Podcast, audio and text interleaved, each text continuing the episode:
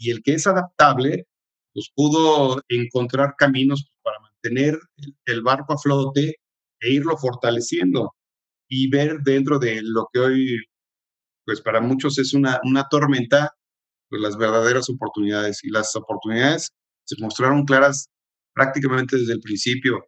Y los que se tardaron, pues se quedaron en el camino. Amazing Retail es el espacio creado por GetIn, la plataforma que cuida la salud de tus clientes y vendedores con su semáforo de saturación. Mide la ocupación de tu tienda en tiempo real y monitorea la distancia permitida. Fomenta la compra responsable y crece tu negocio. Solicita un demo en contacto.getim.mx. Para más información, entra a getim.mx y contáctanos. Recuerda que la información es poder.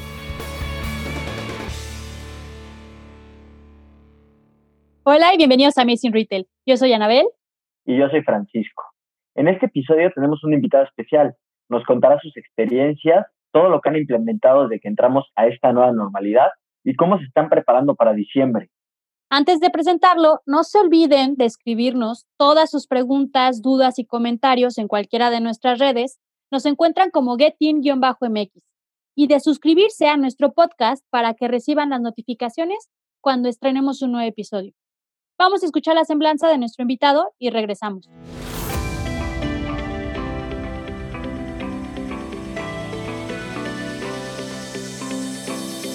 Hoy en Amazing Retail Podcast recibimos a Ricardo Avaroa, COO y Retail Manager en Michel Domit. Ricardo tiene más de 15 años de experiencia trabajando con marcas en la industria del retail en el área comercial y ha sido consultor por más de tres años en firmas como The Friedman Group, Bienvenido a Amazing Retail.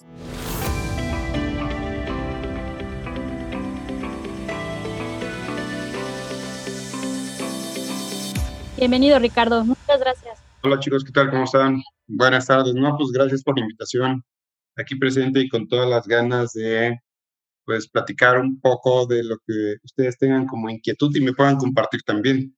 Ricardo, pues cuéntanos primero un poquito sobre Michelle Domit. Ok, bueno, en términos generales, eh, Michel Domit hoy se encuentra en la misma situación que yo creo la mayoría de los retailers, ¿no?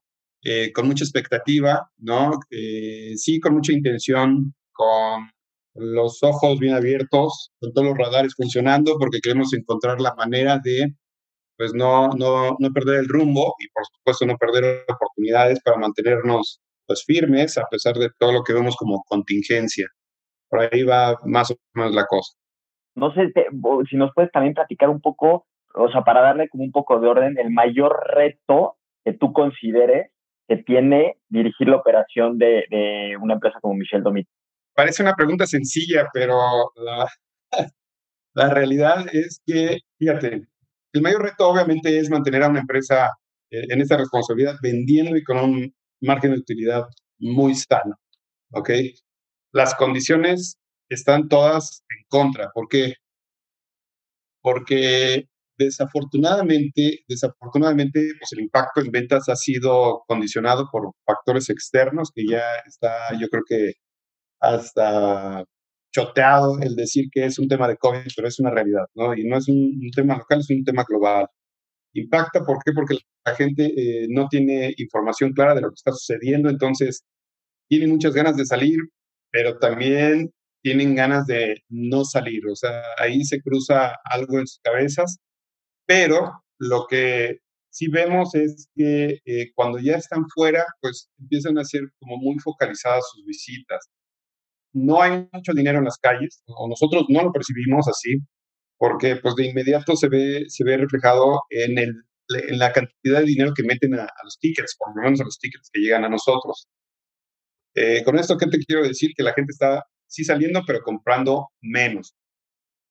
La parte de margen, pues no podemos trabajar o mantenerlo tan sano. ¿Por qué? Porque también la gente está saliendo a buscar pues, un mayor beneficio por el dinero que está invirtiendo. Comprar lo mejor que pueda, el mayor volumen posible y por la menor inversión. Entonces, por eso te digo, el mayor reto es precisamente revertir de alguna forma todo esto. Y otro, otro factor que también confluye aquí es que la gente, pues definitivamente eh, le, le, está costando trabajo llegar a, a, nuestros puntos, particularmente, ¿por qué? Porque somos como muy conservadores en la publicidad.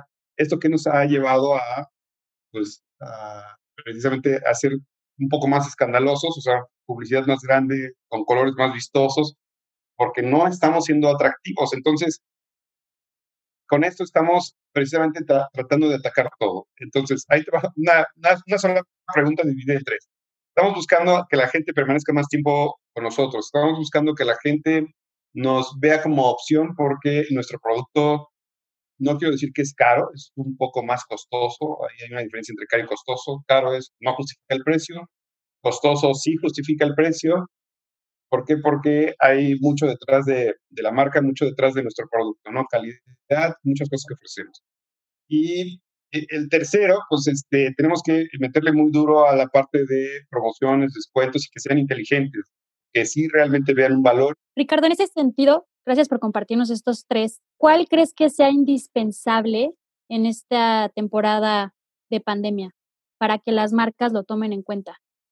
Pues yo creo que eh, el cubrir eso que está buscando la gente, o sea, más, más producto, mayor calidad por menor dinero o por menos dinero. ¿Y por qué? Porque en realidad la gente, mm, hay mucha gente a la que le está costando realmente mantener un ingreso sano o el ingreso que regularmente tenía en el pasado, antes de esta, de esta pandemia, ¿no? Aquí justamente, ¿cómo entra Getin en, en este juego? O sea, al momento de estar monitoreando indicadores para ver qué decisiones tomar, ¿cómo es que tú, por ejemplo, y ustedes en Michelle Lomit usan la herramienta Getin? Getin para nosotros ha sido muy bueno. Lo voy a marcar rápidamente en dos etapas. Getin te da una visión muy clara del comportamiento del cliente, desde el que pasa hasta el que entra. Y de ahí la labor que nosotros tenemos que hacer ¿no? con, con esta información. ¿Qué logramos antes de la pandemia? Logramos ver que teníamos una, una deficiencia para lograr que la gente entrara a nuestras tiendas. Trabajamos mucho en la parte de, del visual, todo lo que el cliente percibe cuando va circulando fuera de nuestra tienda. O sea, elevamos nuestros esfuerzos para que el cliente que está pasando fuera de la tienda lograra encontrar algo atractivo que lo invitara a entrar. Ese fue el primer esfuerzo y este, digamos que ustedes nos ayudaron a tener una visión clara de esto. El segundo esfuerzo fue ya cuando los clientes están dentro de la tienda, ¿qué hacemos? Primero para que nos compren y después para que nos compren más. Eh, estamos hablando de la tasa de conversión. Ya entró el cliente y, y en dónde vino nuestra mayor inversión. Pues el producto ya lo teníamos, que como decía hace un momento, tiene una una gran calidad o grandes bondades como producto para, para ofrecer al cliente, pero el cliente no lo sabe, ¿ok? Entonces, la labor vino precisamente en la gran inversión que hemos hecho hoy en capacitación con cada uno de los miembros del equipo que están en el piso de venta para que logren transmitir una mejor experiencia de compra a través de qué? Pues del conocimiento del producto y por supuesto de la manera en cómo se sienten los clientes ya cuando están dentro de nuestras tiendas. Ahora, en etapa con pandemia, ¿no? Ya la nueva normalidad, pues, ¿qué hemos logrado ver? Que sí hay mucho más gente en las plazas comerciales, eh, incluso más que, más que antes, pero ya el comportamiento cambió. ¿Por qué? Porque están haciendo sus visitas como muy enfocadas.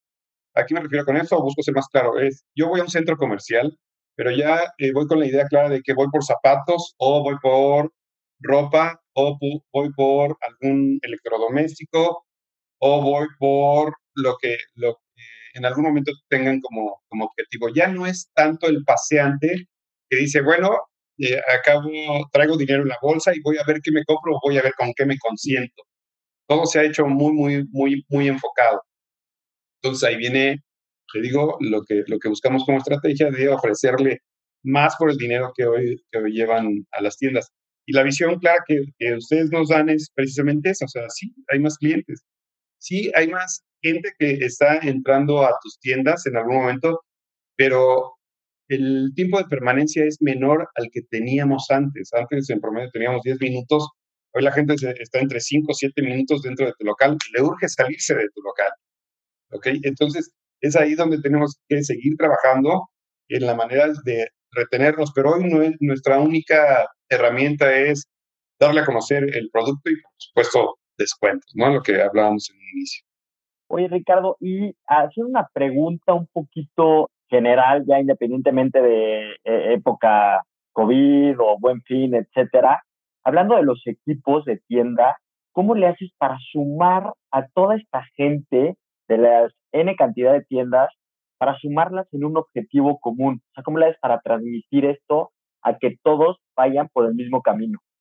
Sí, eh, mira, yo creo que la base del éxito, independientemente de pandemia, de cualquier situación y de cualquier lugar en el que yo he estado, ha sido la buena comunicación. Yo califico como buena comunicación el definitivamente establecer de manera abierta el lugar al que queremos llegar. Porque podemos establecer un número y detrás de ese número pues hay gente que te ayuda a... Lo, bueno, pues lo primero que hacemos es establecemos el número, vemos cuáles son las cosas que nos pueden ayudar o no, ¿no? independientemente de las estrategias eh, que se establezcan, pero lo que sí podemos bajar a la gente es en algún momento, eh, pues no sé, metas individuales y esas metas medirlas. Ahora, ¿qué es lo que siempre nos ha ayudado? Pues la capacitación. O sea, detrás de todo, de todo nuestro equipo de trabajo eh, hay una constante capacitación. La capacitación nunca ha parado. Este, de hecho, eh, pocas veces la gente o los, o, los jefes o la alta dirección confía en la capacitación y de hecho es a lo que más le quitan o reducen el presupuesto, ¿no? O sea, le quitan el presupuesto y, dicen, ¿sabes qué? Este, no le dan el valor o no le dan la importancia que, esto tiene para lograr un objetivo. Y entonces parte de la labor que yo hago es pues, buscar convencer, en este caso a mi jefe y decirle, ¿sabes qué? Mira, queremos llegar a, ese lugar, queremos conseguir ese número, pero la gente es la que nos ayuda a, lograr ese objetivo. Entonces, si no están alineados primero en saber el lugar al que tenemos que llegar y no les damos los elementos que están siempre respaldados por la capacitación objetiva en función de tus planes comerciales o tus planes estratégicos, no vas a, no vas a poder llegar precisamente a ese lugar. Entonces, ¿qué, ¿qué, es lo que creo en términos simples? Que pues establecer un número está muy fácil, pero debes de tener a la, a la gente sí consciente de ese número, pero, pero, con la seguridad de que lo van a lograr a través de qué? De estas herramientas y que la capacitación constante te lo van a dar, que van enfocadas a dos puntos. Uno es números y otro a la experiencia de compra que van a vivir clientes dentro de nuestras tiendas.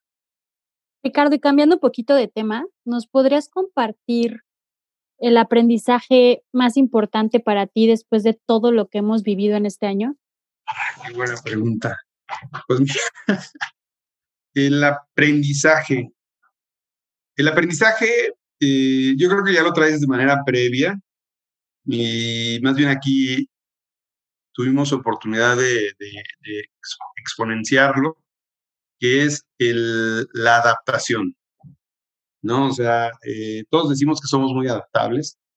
Yo creo que en algún momento, incluso como speech, tú dices, no, la mayor capacidad que tenemos todas las personas o el valor más importante que tenemos las personas es la de poder adaptarnos a una situación.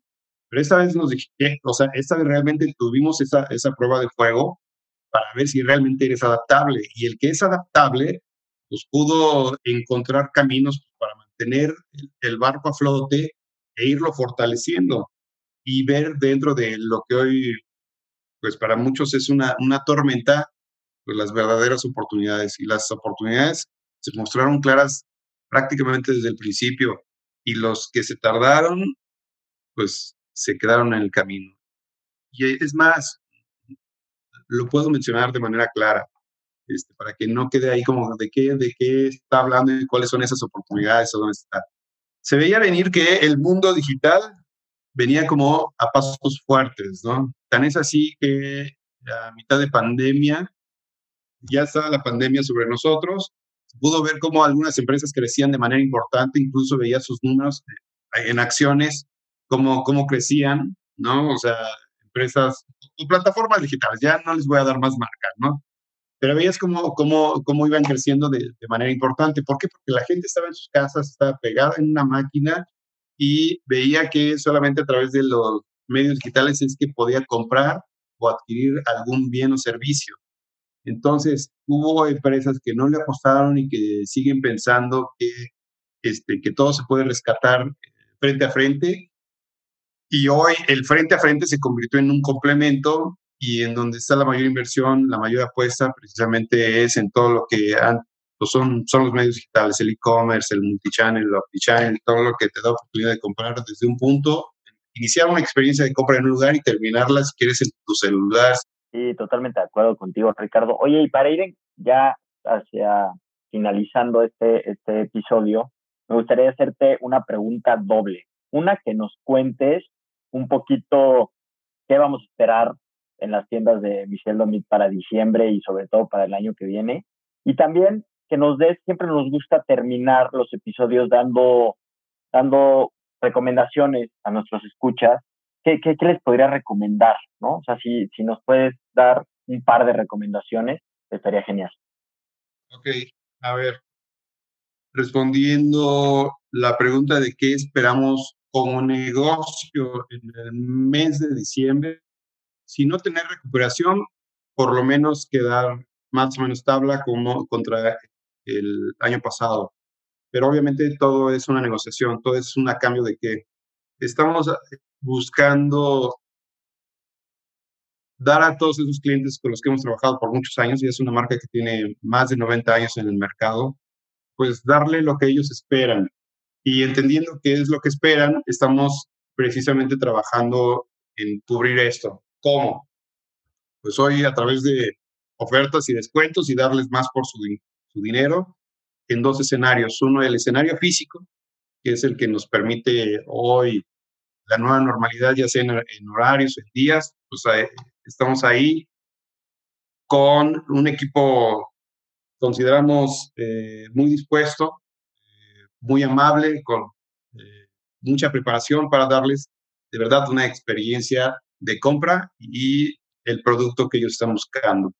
Y también estamos trabajando muy fuerte para todas aquellas personas que están dentro de sus casas, ¿no? Que puedan hacer compras desde, desde esa comodidad, desde su celular, desde cualquier dispositivo y que puedan aprovechar pues todo lo que tenemos hoy para, para ofrecerles.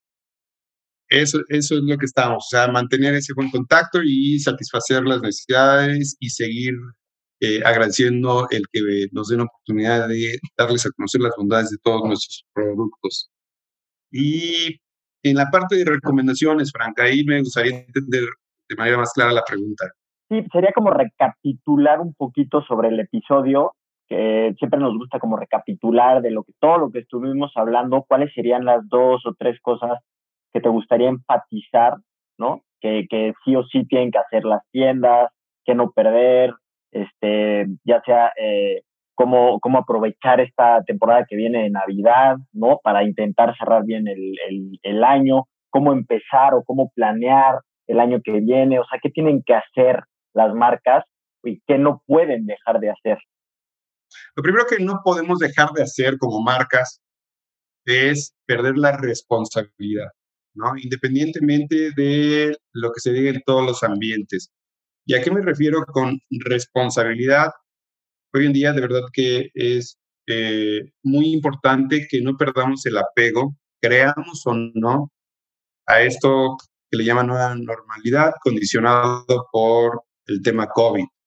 Ok la responsabilidad obviamente es con toda nueva normativa y ofrecerle al cliente esa seguridad de que cuando visite nuestras tiendas no solamente va a obtener buen producto y buen servicio, sino también una compra, no quiero ser redundante con la parte de seguridad, pero es eso, o sea, eh, que el cliente se sienta seguro cuando está dentro de, de nuestras tiendas, seguro de qué, de que no va a estar contagiado o no va a estar en contacto con alguien contagiado. Yo creo que no debemos de perder ese, ese mensaje. Esa sería como una recomendación generalizada y que llega pues a tocar algunas fibras, ¿no? Y en la parte de negocio, en la parte de negocio, yo creo que la mejor recomendación es que busquemos mantener el plan comercial como si no hubiera pandemia, ¿ok? ¿Qué me refiero con esto?